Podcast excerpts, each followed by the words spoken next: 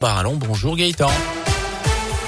Bonjour Jérôme, bonjour à tous. Et là, une ce mercredi, on peut désormais trinquer au comptoir, danser en boîte, manger des pop-corn au ciné. Nouvelle étape de la levée des restrictions aujourd'hui en France. Parmi les allègements à prévoir la réouverture donc des discothèques fermées depuis le 10 décembre dernier. Le retour également de la consommation debout dans les bars, retour aussi de la consommation dans les établissements recevant du public comme les ciné, les stades ou même les trains.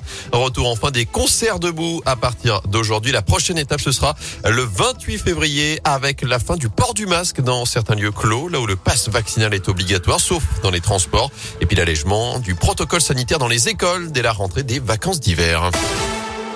Dans l'actu également, le projet d'une piste cyclable déraille rue Bergson. Vous l'avez sans doute remarqué si vous êtes passé dans le secteur. Le chantier est à l'arrêt depuis octobre dernier à saint Des travaux devaient permettre de réaliser une piste cyclable, mais la ville a décidé de mettre en pause le projet face aux nombreuses critiques des riverains lassés par les bouchons à répétition. Une situation qui agace l'association aussi vélo qui milite pour une continuité dans les pistes cyclables à Saint-Etienne. Florent Mismer est le président de l'association. C'est une spécialité des villes qui n'ont pas de stratégie de mobilité. Donc on fait des petits bouts au fur et à mesure des rénovations de rue, puisqu'il est obligatoire de faire des aménagements cyclables, mais pas de vue d'ensemble. Donc il est grand temps maintenant que Saint-Etienne euh, suive le chemin lancé par euh, la plupart des grandes métropoles françaises et de mener un plan cyclable réfléchi. Bergson pour nous c'est un axe très important parce que c'est l'axe naturel, c'est la grande rue, enfin la prolongation de la grande rue, et il s'agit de faire une continuité cyclable sur tout l'axe euh, nord-sud de Saint-Etienne. Et donc la ville souhaite proposer une autre solution aux cyclistes, et là nous ne sommes pas d'accord. Et saint fait encore partie des mauvais élèves d'ailleurs en France, seulement 33e sur 38 grandes villes avec un avis défavorable dans le dernier baromètre des villes cyclables.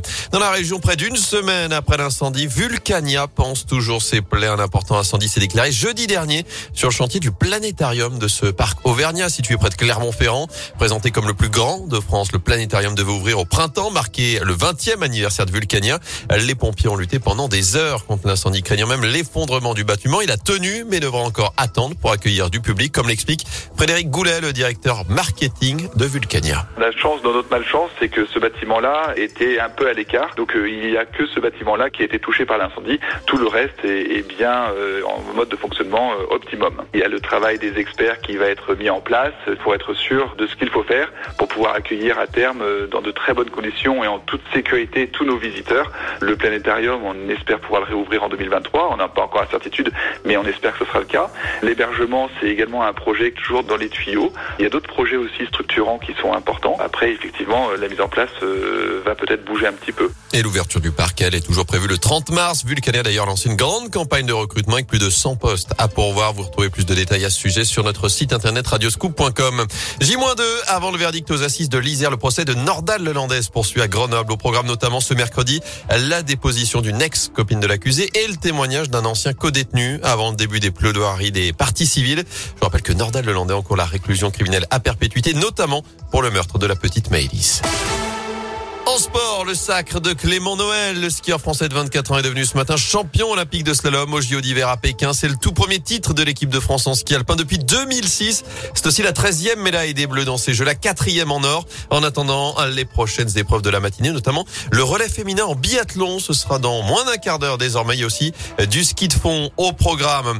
En foot, un nouveau risque de huis clos à Geoffroy Guichard. La commission de discipline de la Ligue se soir à 18h pour étudier la trentaine de fumigènes allumés lors de la rencontre entre la SS et Montpellier le 5 février dernier. Kylian Mbappé, lui, sauve le PSG, euh, l'attaquant français de 23 ans, buteur à la 94e minute hier pour offrir un succès 1-0 face au Real Madrid dans ce huitième de finale allée de la Ligue des Champions. Et puis, le nouvel exploit de la chorale de Rouen. Les basketteurs rouennais ont fait tomber le leader du championnat de France pour la deuxième fois de la saison. Victoire 85-76 face à Boulogne-le-Valois hier soir sur le parquet de la Halle Vacheresse.